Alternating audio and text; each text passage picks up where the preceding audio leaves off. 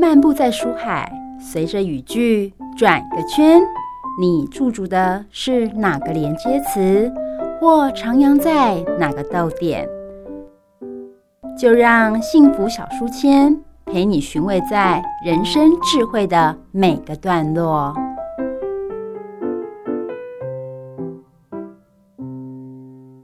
台湾是美丽海岛，你认识台湾海洋文化吗？还是你只认识海鲜文化呢？海洋给大家感觉除了美丽景致、好玩水上活动、可爱的鲸豚外，台湾普遍人民却因为对海洋教育的不足。让海洋给人们总有一种难以亲近的感觉。让海洋文化行动家带领着大家，从海岛文化的原点去思考，海洋给予我们什么？岛屿上的我们又能够回馈什么？透过海洋文化行动家的介绍，来衍生我们与海洋之间的互动与文化。我是海洋文化行动家李昌万，我是海洋文化行动家向燕豪，我是台湾最年轻的鲸豚观察员李梦谦。我是最年轻的船队水手向子耀，我是海洋文化的学习者庄梦叶，邀请大家一起来了解海洋、亲近海洋、守护海洋，成为下一个海洋文化行动家。好了，各位汉声电台的听众朋友们，欢迎来到幸福小书签，我是主持人 Simon。今天呢，很高兴又跟着昌万哥还有豪哥一起来主持节目喽。今天问一下豪哥，带来哪位来宾呢？我们今天邀请的是国立海洋科技博物馆的陈立淑博士、陈主任、陈老师。那我们都叫立淑老师。那我来先介绍一下立淑老师。我号称我是最早返乡的渔业青年。嗯，在当年我返回那个渔村，在做所谓的转型渔业的时候，其实我最尊重、最敬爱的老师，今天也邀请来了。哇！所以是您的老师喽？是的，当年哦，我我来说为为什么这么做？因为当年老师带着我们，告诉我们说，哎，我们呃开着船到离岛，然后到离岛之后，因呃呃就是非常的辛苦哦，嗯，然后去捡了非常多的海漂垃圾。那海漂垃圾捡完之后，不是这么简单就结束了，嗯，我们必须把垃圾带回来，然后开始去分类，嗯，然后开始去。呃，分析它是从哪里来的，然后量化，嗯、然后它开始让我们有了一个视野，嗯、那个视野就是告诉我们说，其实科学的统计，嗯，以及科学对于海洋环境保育保护有多大的影响及关系。嗯、所以今天也很荣幸可以邀请到我们立淑老师，也请立淑老师来，跟大家打个招呼，谢谢。对哎，各位主持人，各位听众朋友，大家好，我是海客馆的陈立淑。嗯，哇，老师真的真的很客气哦，真的，因为因为我觉得说这个议题也非常大，而且很辛苦，而且要需要很长的时间哦。那又有一些就是研究的一些理论基础当做背景。那在我想问一下豪哥，就是你在上课期间，老师是不是很就是哎不厌其烦的跟你们说这些事情很重要？然后呢，一定会影响到未来的环境保护啦，或者是一些生态呀、啊，这些等等的呢。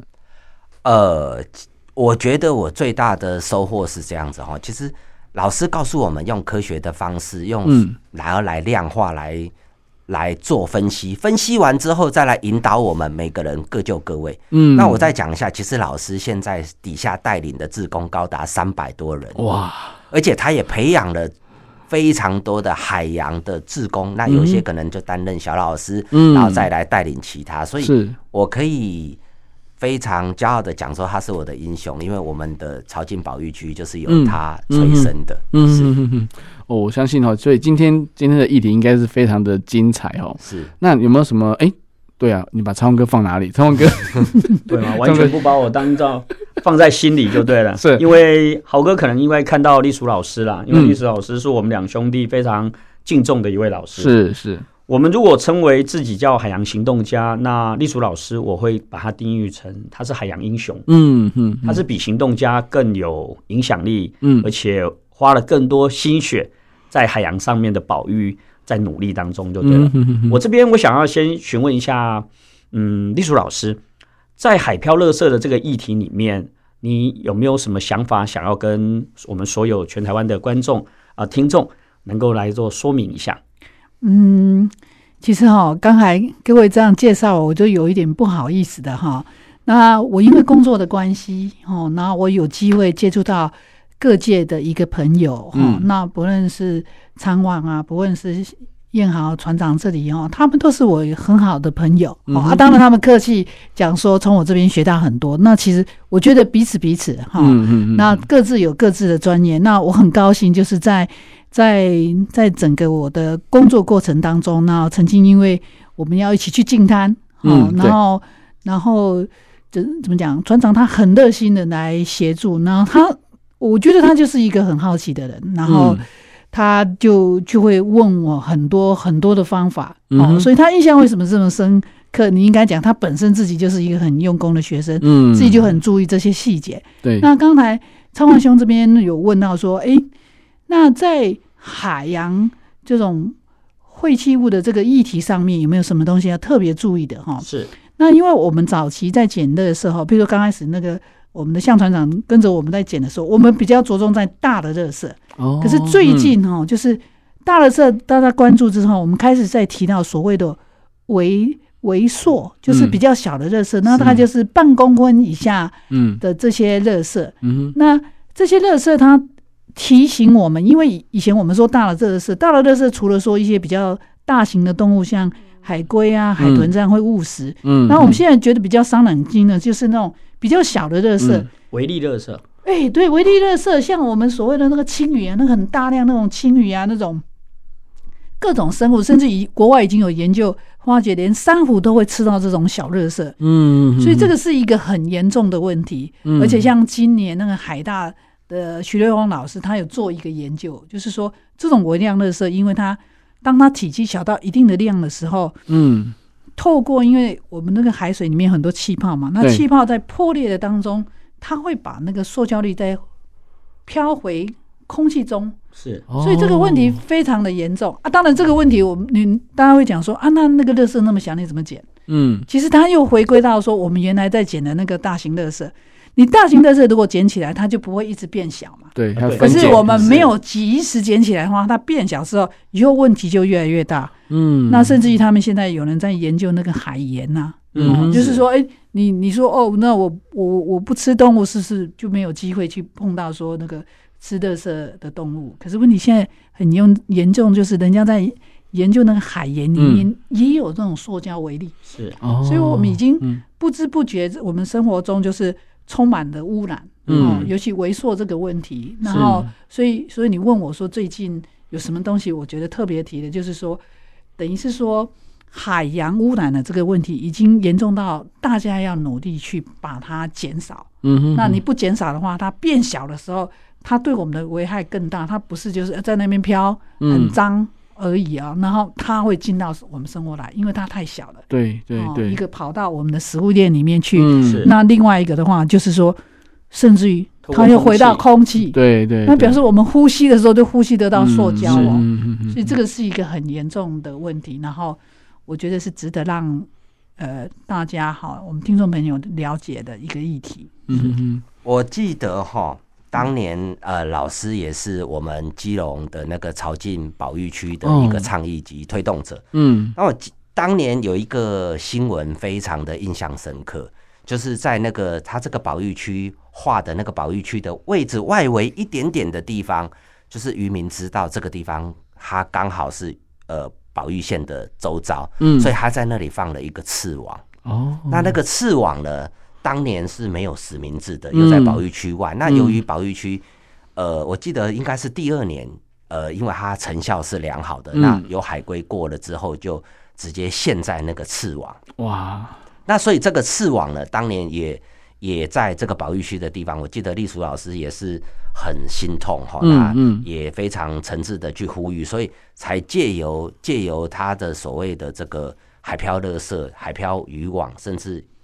倡议渔业署必须要在这边做实名制的，嗯、所以我为什么会对老师这么推崇？就是在我们以我们转型渔业返乡的渔夫来看，嗯、这个是一个非常重要的。嗯、那我想借这个议题来问老师一下，因为老师也是呃，除了这个之外，哈，他还有带领很大一群志工，在做水下的净滩也好，还有就是所谓的珊瑚的富裕。对，那所以我想让老师来讲一讲，您怎么样带领志工回来再种一些珊瑚，然后并且把这个保育区内怎么样去维护？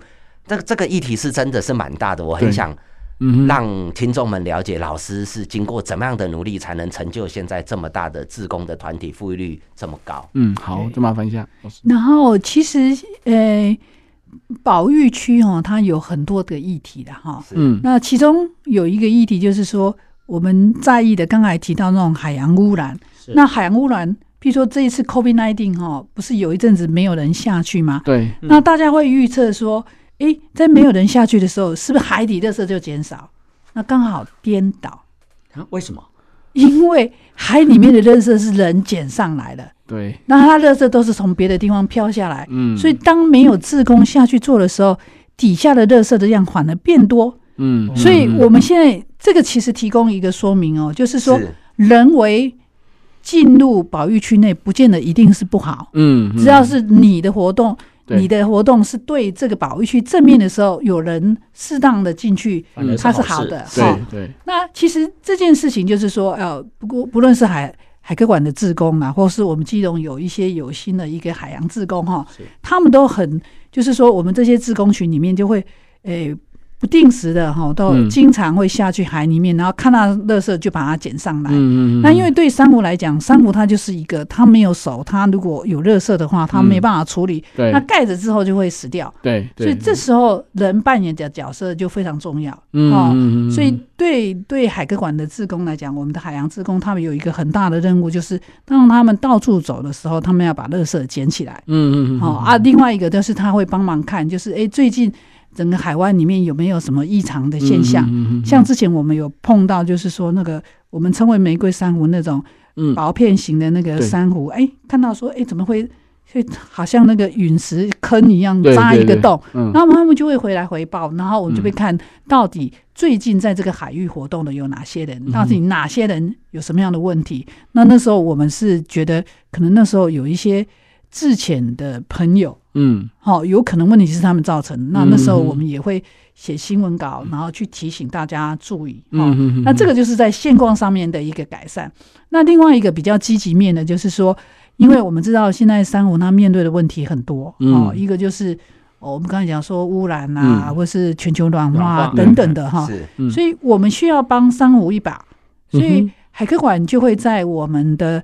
诶、欸，我们的潮境海洋中心里面去做珊瑚的繁养殖，嗯，那繁养殖之后，它长到一定的大小的时候，我们就移到野外。对，是。好，那我们移到野外这件事情的话，我们要透过自贡的协助，然后找到适当的地方把它移植到野外。嗯、哦，那之前我们都是一个比较示范性质的小规模的去测试它的效果。哈、那明年，因为我们刚好有有几个企业，像台达电啊、阳明啊，他们有兴趣挹注。哎，对对对对对，所以明年我们会比较比较做比较大的规模，那就需要更多的人力来协助去做移植这样的一个工作啊。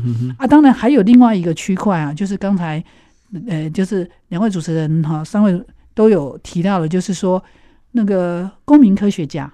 哦，就是说，我们除了简单的去捡垃圾哈，然后或是说，呃，帮忙出劳力去把珊瑚种下去，或是把像小丑鱼把它带回原来的栖地，嗯，哦，还有另外一个很重要的话，我们我们觉得就是说，比如说珊瑚健不健康，哦，那有一种方法叫做 Coral Watch，哦，那 Coral Watch 就是用颜色去辨认珊瑚是健康还是不健康，哦，那像这个东西的话。我我我就很鼓励，就是说有在下水的朋友，那你们都可以多学这样的方法。对对对。那其实不止所谓的 Coral Watch 的，还有所谓的 Reef Check。Reef Check 就是大家比较熟悉的就是珊瑚健康体检。对，嗯嗯。对，那为什么要做健康体检？就跟我们人一样啊，你正是进，就是你定期的做体检，你才会知道你的身体健不健康，有没有什么问题要及时的去处理。嗯哦。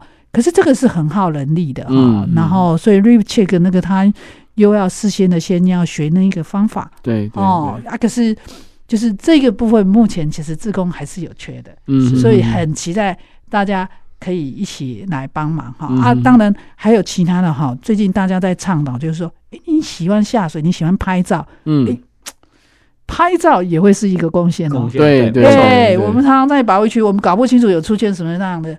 的鱼嘛，那有不同的潜水者，然后不同的时间下去会看到不同的生物，他帮忙拍照，那就是也是一个很大的贡献。嗯，那我们自己每年我们自己的志工大概都会累积至少上千张一样的照片，嗯，那这个就会提供海科馆，我们就会去做分析。分析哦，所以有时候你们看到新闻，那那几个新闻都是一定是我们自工回报，然后有照片，嗯，然后我们就会把它让。诶，一个议题让大家知道，像我们上次就有看到那个海扇啊，嗯嗯，那种要长了好几十年的那种海扇，居然会破一大块。对对对，这这有照片就有证据了，对，没错，对对。所以当海洋志工把这些东西拍上来的时候，它就有很大的作用，因为我们就有机会透过媒体，哦，像这样今天这样上媒体这样，对电台去告诉大家，然后大家去注意，就是说，哎，你要小心呐。然后你你喜欢下水去看，我们鼓励，可是你要注意，你有没有不小心的踩踏到珊瑚？对对对对，这点非常的重要哈。那这几个都是我们自工队在做的啊。当然，大家看好像我们自工队好像很简单，就下去就去做。那一般一般的自自海洋自工，他们可以呃自己很随性的去去去拍照啊，去协助捡垃圾这个。那我们自己的志工的话，我们就会引进一些方法。所以他们就必须要上课，好、哦，我们找不同的老师来上课，哦、嗯，好、哦，比如像之前我们，诶、欸，我们潮境这个地方有非常多的海绵，哦，诶、欸，那海绵到底是什么？哦，那像我们，诶、欸，不是今年发生的是去年，不知道什么原因哦，那整个海绵哦，那个桶装海绵很大哦，它可以到到五六十公分到一公尺那么大哦，嗯哼，不知道为什么被环切。啊。整个上面就这样掉下来。哦，可是像我们志工不知道怎么办，哦啊，他就掉在旁边。那你也知道，保育区的东西不可以随便捡，嗯。然后我们特别就是邀请那个那个黄医生老师来教我们，嗯，他就说：“哎，你们不用担心，哦，海绵很会长，你下次就应该像我们，就是你把它放在原来的位置，然后你用那个铁线把它绑着，先固定。”对对对对，那它自己就会长回来。嗯、那我们就有那样的知识的。嗯、那我我的意思就是说，在我们自工里面的话，如果有机会，其实我们都会在请不同的专家，就是我们碰到不同的问题想要协助的时候，然后呃，透过专家的协助，像热海绵，我们下次就知道，万一海绵被削掉一块的话，那你原来是可以把再把它贴回去，然后。就很像那个珊瑚，我们把它把它绑回去那样一样的东西，所以很像那个骨折的时候的那个复错位固定哎固定法的对，没错没错没错，我们的参观对形容的非常好，它的确就是像骨折那样，你把它固定之后，然后它就会把它做好。那还有另外一个就是可能呃大家不知道哦，就是我们海科馆。的记录之下哈，我们今年已经记录到潮境有十只的十七只的海龟，嗯哇哇很棒，这是令人振奋的一个好消息。对对对对，搞不好我们以后就像小琉球一样，可以看到很多的海龟啊。当然我们不希望那么多了哈，海小琉球的海龟是多了有一点可怕哈，就是当然它有它的原因，不能讲可怕，就是说多了有一点异常。是那那海龟这么多的时候，如果那因为海龟，我为什么知道十七只？为什么？海龟都长得一样啊，它就有有所谓的海龟点点名这样的一个方法。嗯嗯嗯。那海龟点点名的话，它就是要看它脸上的花纹去辨识特征，所以我们就又特别会邀请老师来上课，那告诉我们志工，你如果看到的时候，你要帮忙拍左边的脸、右边的脸，嗯，然后上面头顶要拍一张。哎，对对对对，类似这样，所以大概就是说。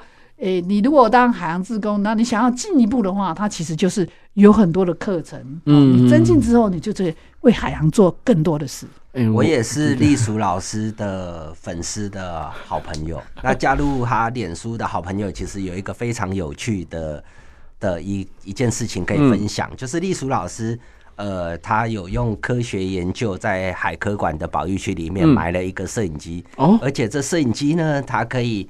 呃，无时无刻的提供，那所以我们时常就会看到隶属老师在分享说，哎、嗯欸，我们今天又发现什么样的物种？他在他的脸书上面就会讲一些呃科学知识，甚至这这个一些物种的知识，所以非常的有趣哈。那我想再问一下隶属老师，那我们在从保育区，我记得是一百零八年成立到现在这么多年了。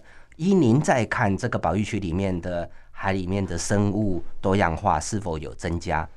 哦，这绝对是有的。嗯嗯嗯。那其实我们常常在讲说，珊瑚礁的我们会用一些指标物种。所谓的指标物种，就是说它的存在与否是跟珊瑚长得好不好、环境好不好的。好，我们当成是一个指标物种。嗯。那像蝴蝶鱼就是其中一个。嗯哼。哦，那像我们从不要说潜水者，我们从镜镜头面前经过的，我们就是曾经有这样五六十只的那个蝴蝶鱼过去，那是很过。很过瘾的，很壮观的。对对对，有潜水的朋友大概就知道，因为这个大概以前可能你要到垦丁或是到离岛才看得到，对，现在是我们潮境就有。哦。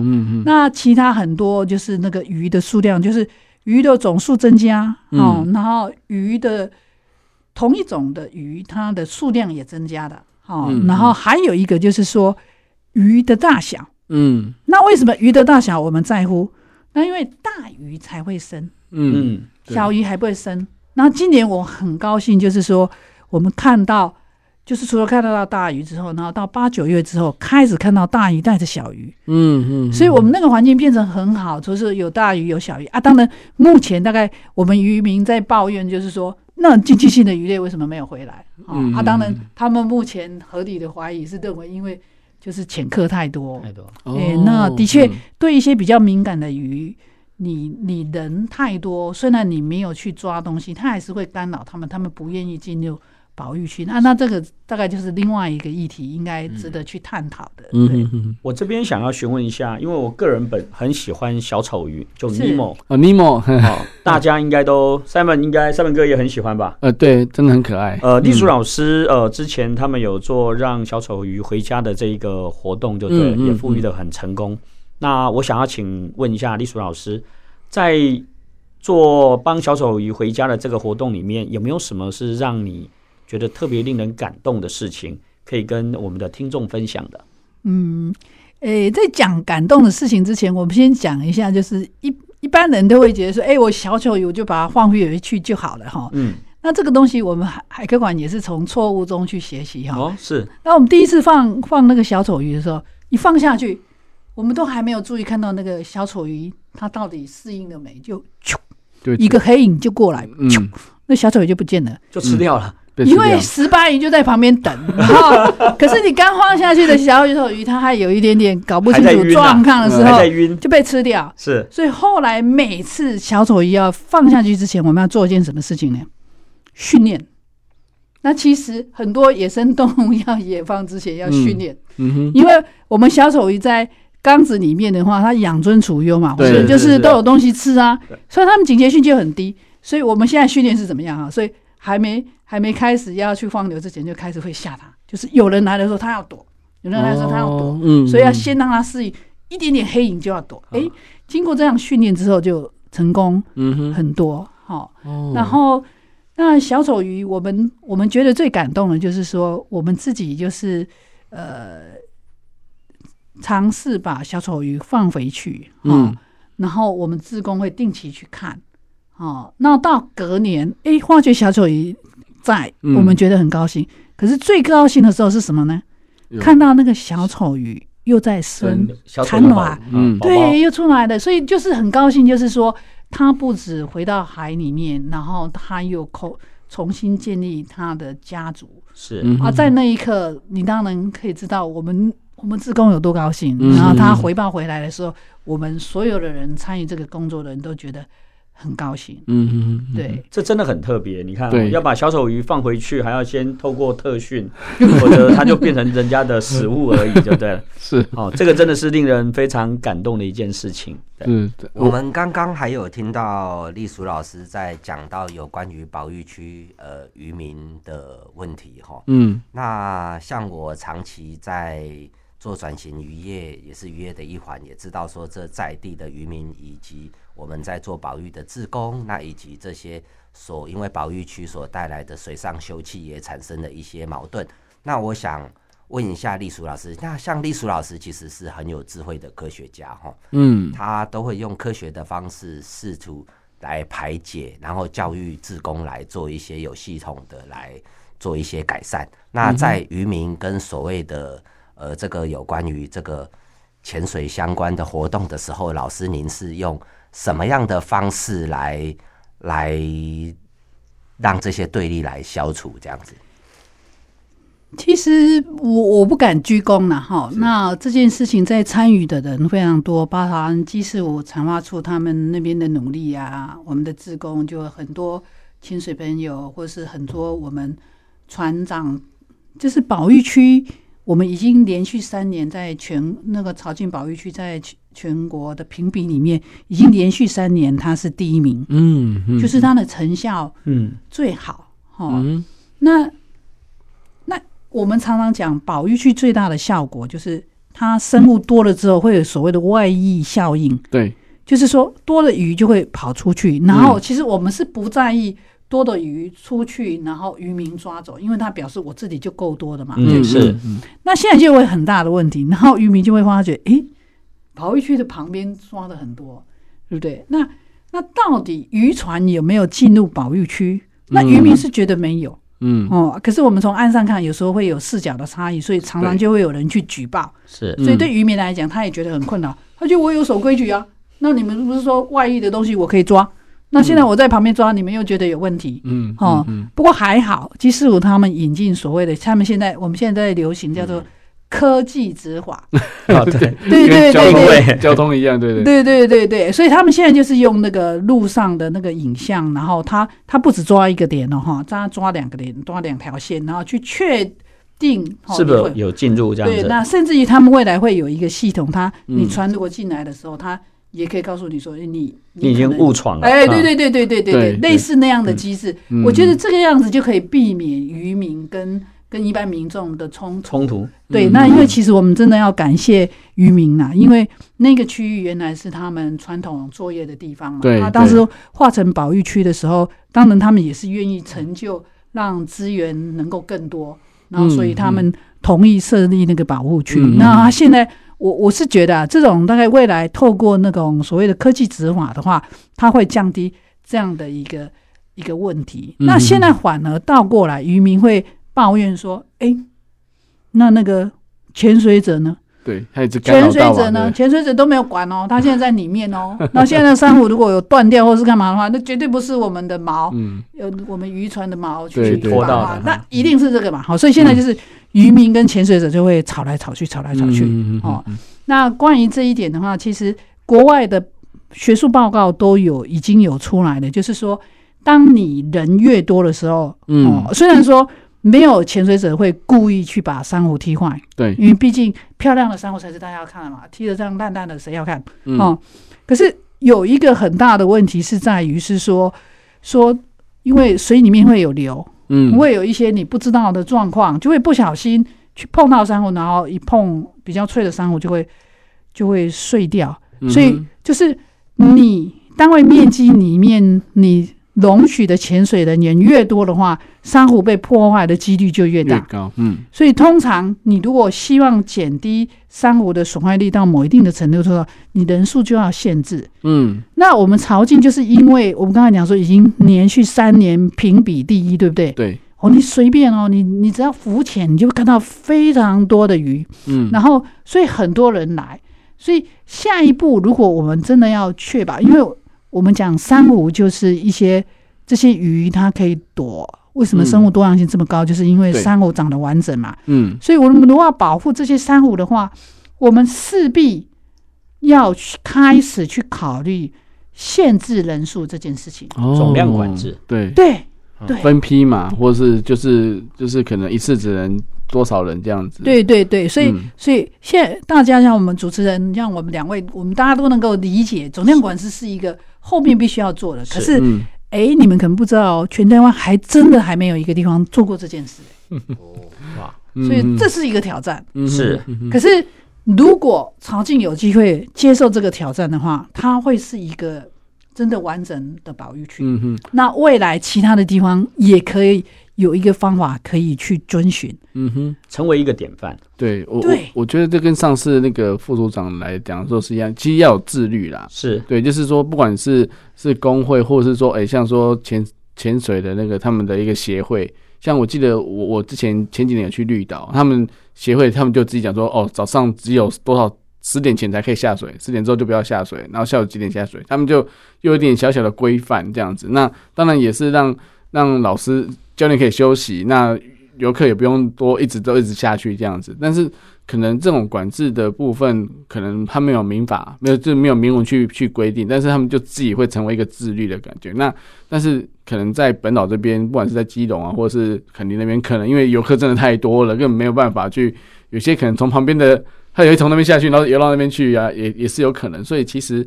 或许真的是要有有公部门来做一些，就是来主导这样子。我我是可以补充一下啦，潮境在前年最多的时候最高，就是在浅季哦，有七万多人。哇哦！那今年因为 COVID nineteen 什么的天候的影响，今年也到三万多四万，还是很多人。所以所以所以刚才我们主持人讲的。的确，它是一个问题的，它也是后面这个必须要去克服的一件事情。嗯、然后是很期待，就是曹静能够接受这个挑战。嗯、然后，因为我们也知道，就是全球暖化，然后造成海洋资源下降这件事情，其实每个地方都在发生。对。那我们为什么这么喜欢保育区？那因为保育区它就是一个，我们讲说它有韧性。嗯。你把它保护起来的话，那这边的物种多的话，未来有什么样的环境的变化的时候，它物种自己生活在里面，它自己会调试。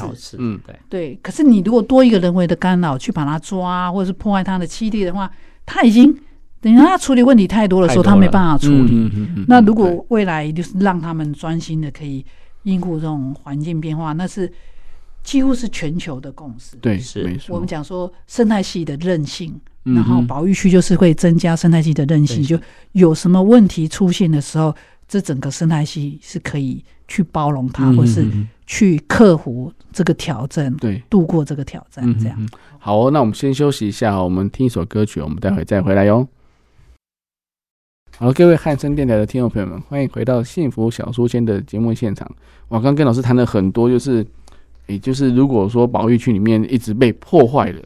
哦，那老师想问一下，就是这种状况下，政府应该是要以公部门的角度来做一些约束啊，或者说一些要求。那跟民间团体、场官学这样子来做，大家一起坐下来来讨论这件事情，我觉得是是应该比较合理，也比较能够达成这个共识的，是吗？嗯，的确哈，像我们保育区，我们现在已经走到了，就是说，当那个潜水客太多的时候，它造成、嗯、呃。就是就是像学者讲的，就是人越多，然后底下珊瑚被破坏的情形就增加。嗯，所以它已经到了说，如果我们要我们讲说保育区有增加生态系的韧性嘛，对，哦，那我们让它有完整的韧性的时候，我们一定最后一步就是要去管制潜水人的一个数量。嗯哦，还有一个讲值，什么叫为什么要讲值呢？嗯，就是说我们。一个在学潜水的人的技术，跟一个已经是已经学了很多年、很纯熟的是不一样。那在海里面的话，通常新手很容易就会把珊瑚踢掉。对对。所以未来哈，他在管制的时候，除了从总量管制之外，另外一个就是说，他应该要有证照，而且比如说他应该是到到比较进阶的证照，或是到说我我们认为他就是在学习的人不应该。在这一个区域里面来做，嗯嗯嗯、那后面的话就是执法，嗯，就是说我既然这样规定的话，那那公部门你一定要有强力的执法，然后他才能够确保你这个方法才会真的是去实行，比如说，哎、欸。呃，你从什么地方去下水啊？嗯、或者是说，哎，你到底什么样的时间可以下去啊？嗯嗯、或是你下去的时候，你必须要做什么样的标识？因为我们现在有很大的困扰，像今年我们发发现了几次珊瑚破坏的现象，那甚至于我们拍到人，可是即使是这样哦，都没有办法去。去后面那个取缔的，对对对对。那在基隆市产业发展处这边，他们也是觉得很头大。嗯，所以未来我们现在在制定这个方法的时候，我们就希望就是说，就是像我们说那个流刺网的实名制一样，那未来潜水者他除了登记实名制之外，你下水应该要有可以辨认的，嗯哦，比如说你的瓶子是有标示啊，或是什么样子，对。会有一个套子，或是怎么样，那去确保你万一你有什么状况或是怎么样的时候，人家记录我才知道是哪一个人出了什么问题。哎，老师这个方法非常好，因为我我我记得有一次有个学者说哈，你现在发现公车司机跟货车司机后面都挂姓名。哦，就然后说谁开车 车号，那代表说他有责任，因为他的驾驶习惯，人家后面都拍得到。哦，那当然他就有点约束的的一种限制，就是说，也就是说，你做什么事情，人家后面都在看。那如果说真的被拍到，我就可以找到你。哦，那当然这样子，我们不是为了抓人而抓人，但是就是让大家有这种互相就是。就自律的那种感觉，而不是说啊，我进去下去，我随便弄什么东西都没人发现这样子。对，对，那除了我们这个保育区之外，哈，那在在这边我还提一个概念，就是我们整个朝境保育区的，它整个面积是两百五十公顷，嗯、那目前保育区只有十五公顷，都只有在基隆这一边。哦哦，嗯、那我们刚才有提到说，我们希望保育区内的都是一个比较进阶的潜水者，嗯，那总要有初学啊。对不对？没有初学怎么会有进阶嘛？对，所以它很适合未来如果可以整个海湾的考量。哈，那其实其实像诶潮境这样，就是直接就是一个一个保育区，直接就是在核心区比较少。嗯、那通常一般保育区你要有效的话，会有核心区哦，那还会有缓冲区。缓冲区，嗯、对对对对，那这样才比较完整。它会保护你的核心区的的。它的那个效果，那目前因为它画的面积太小了，对对哦对，所以我其实是在此想要呼吁的哈，我是说，哎，两位主持人还有我们的主持人哈，我们有没有机会哦？我们想个办法哦。那因为新北市它现在虽然也有划一个什么渔业资源的保护区，可是它它比较偏哦。那整个海湾，因为像像国外的例子的话。海湾它整个就是一个一个连通的嘛，嗯嗯，所以应该是整个海湾去做规划。那因为刚好很妙，就是我们潮境这整个海湾望海巷这个海湾它是跨县市，有基隆也有新北市，嗯嗯，那之前就是诶就是基隆市的呃着力比较比较多，嗯，那新北市不是说没有作为，可是他们好像就比较没有花那么多。的精神在这个区域。那未来如果说我们有机会啊，比如说透过这个节目，我们就呼吁哈，我们新北市长或者我们我们的基隆市未来新的市长，嗯，这边我们有没有办法通力合作，让这整个海湾都是成为一个一个保育区？那这个保育区可以可以去分区来利用嘛？那有缓冲区，有核心区。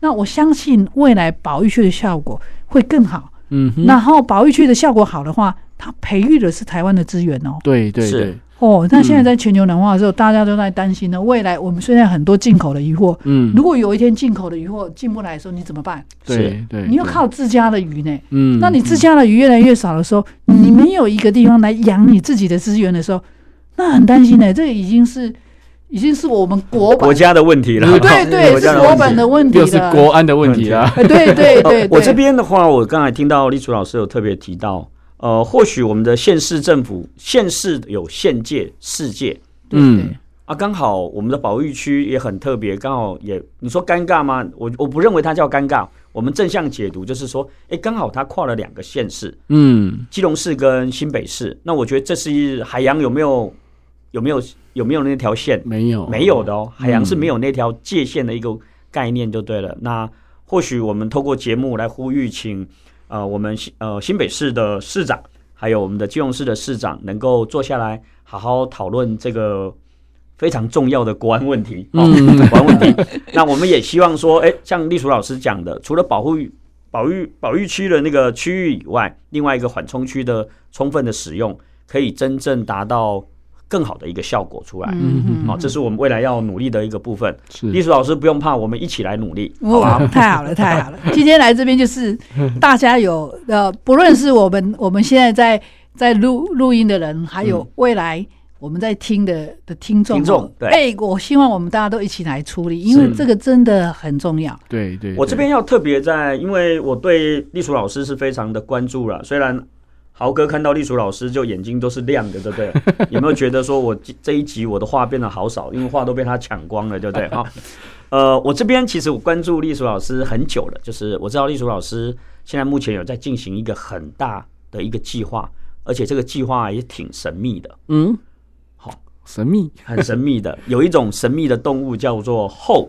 哦，好，请隶属老师帮我们解释一下。那、呃呃、谢谢哈，谢谢我们的昌旺兄给我这个机会介绍一下后。那后曾经在台湾，呃，各地只要有泥滩地，嗯，它就会有机会出现。嗯、哦啊，当然海科馆的所在地基隆，它以前就有一些泥滩地，嗯，可是后来泥滩地我们现在都因为它的条件很好，全部都变成港口，就就不见了。那我们西海岸也因为人为的建设越来越多，然后它的天然基地的消失，造成。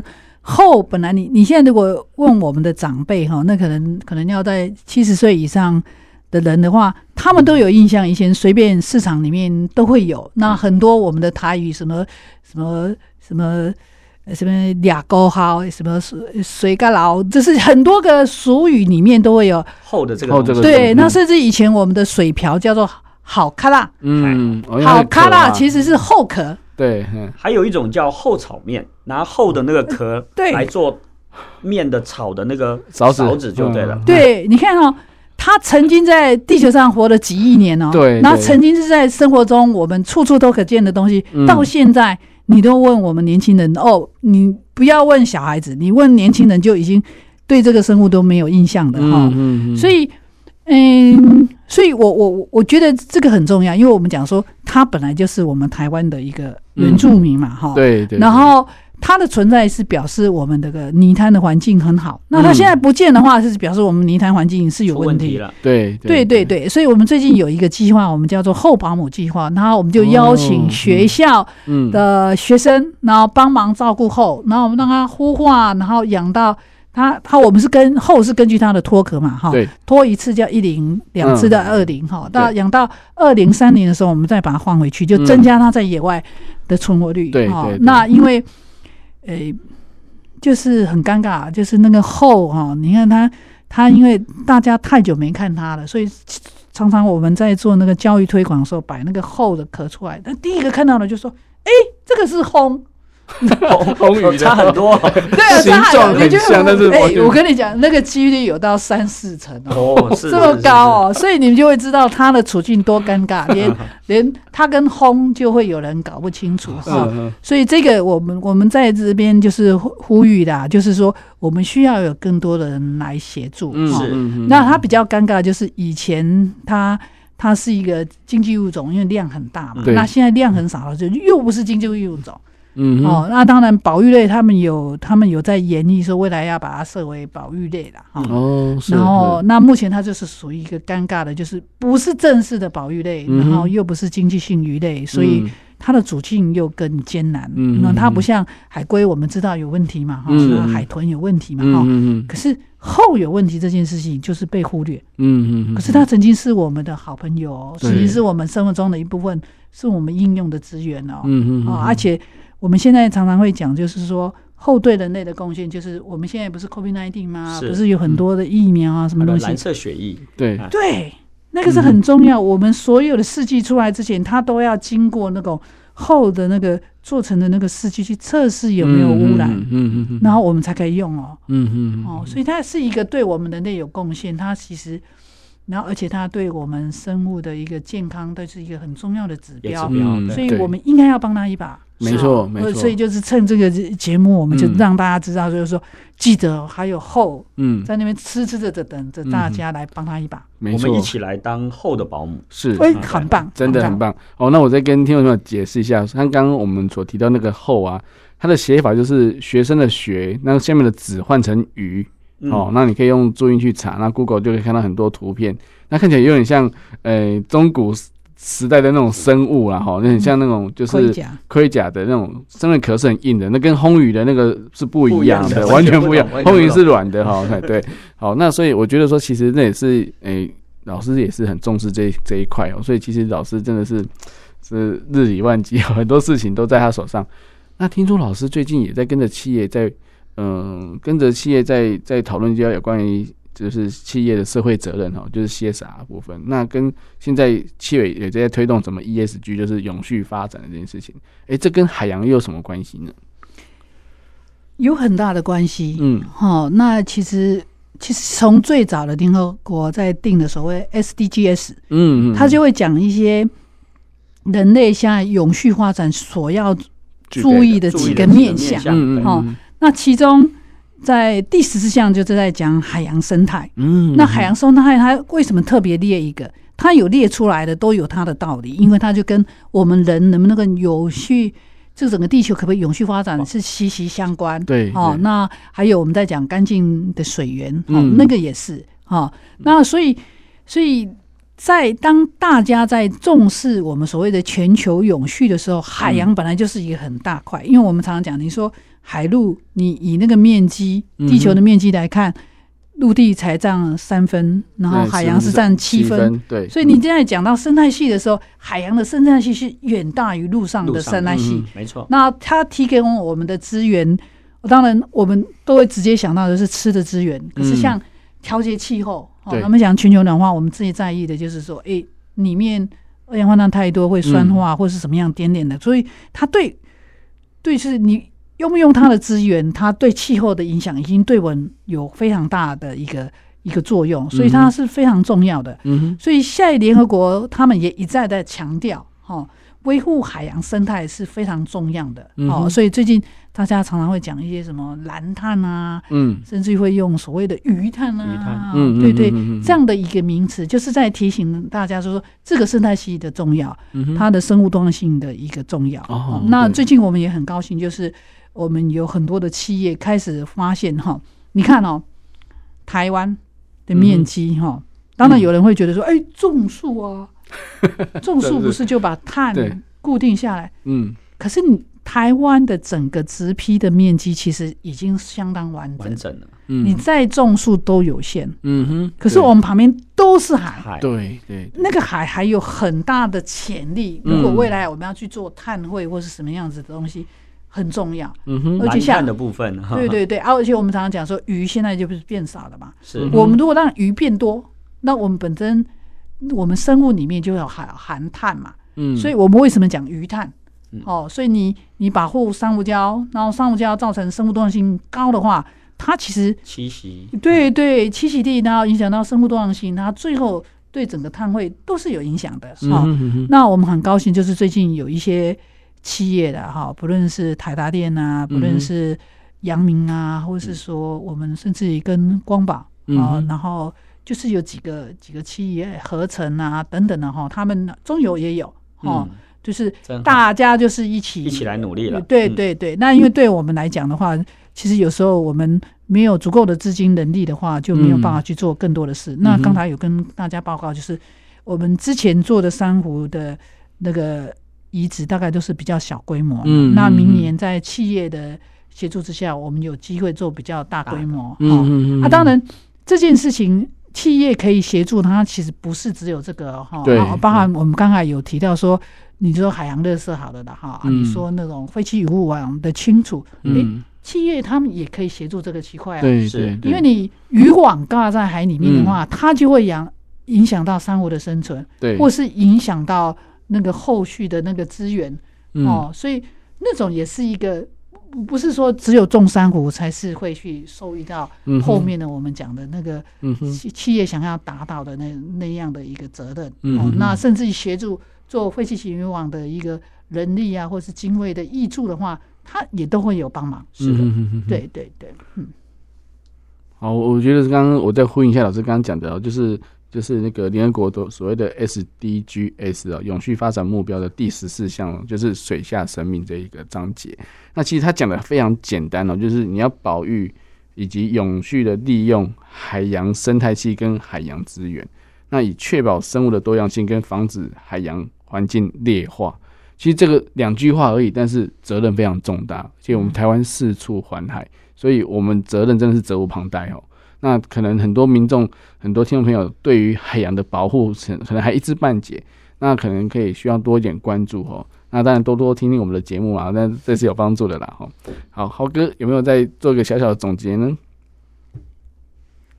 呃，我这边可能刚才像三门哥有特别提到的嘛，哈，呃，多亲近海洋，你就会多了解海洋。嗯、有空的话，欢迎到我们基隆的海洋呃科技博物馆多走走。嗯、那隶属老师会在那边等就对了。嗯、那只要你今天有没有问一下隶属老师有什么问题？嗯、那有什么一些活动会给我们一些比较像我们这种年轻人、高中生呐、啊，或是大学生比较适合我们年轻人的活动？哦，我们活动也很多。那我们最近譬如说。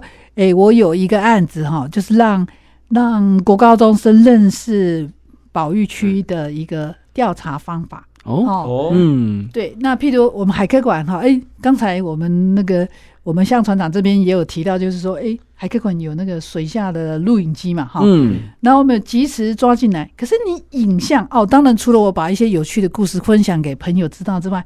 其实你分析这些资料会知道很多的东西，嗯、所以在那个活动里面的话，我就让学生，你们也可以试试看。我们现在有所谓的 AI 辨识嘛，嗯，对，对对，对，那你们也可以参与啊，吼，那那个鱼、哦、你一样啊，可以帮忙把它做标签哦，哦，这只鱼是什么？拿你们帮忙做标签，然后之后的这些资料再弄进去之后，我们就可以分析，比如说今天到底有几种鱼出现。哦，那今天到底有几只鱼出现？嗯，好，那这个代表了就是环境的状况嘛。好，那这个就是对对你们来讲的话，你也可以学到一个新的方法，因为现在常在讲 AI 嘛。嗯，对，那 AI 它就是可以做很多事，那还有一个就是可以帮我们在海里面点名。哦，对，那这个这是一个。好啊，另外一个像我我刚才不是讲说海龟点点名吗？是，哎、欸，你们也可以来试试看海龟点点名啊。好，那我们也有开那种海龟点点名的那种那种研习班。那我刚才讲的这几种都是属于公民科学家的范围，就是说你们可以做，那你们做的资料其实我们科学家也可以用，可是你可以体验，譬如说海龟，那你们就帮忙去做辨识，哦，A 跟 B 是不是同一只？嗯哼，嗯哼，哦，你会说，哎、欸，我我我拍照，对啊，拍照之后还是要去辨识啊，A 跟 B 是不是同一只？对，对啊，对啊，就是类似这样的。我是觉得说，嗯，像我们刚才讲的那个后后保姆，哎、嗯欸，你也可以帮忙去养，把那个卵孵化之后，帮他照顾到二三零，然后我们再放到野外去，哎、欸，这些就是。你可以参与，然后你直接就可以贡献到海洋保育。嗯，蛮有意义的，真的。嗯，你觉得这些活动怎么样？这些都不错啊。哦，很好，那欢迎有空来哦。对，我们马上报名，谢谢。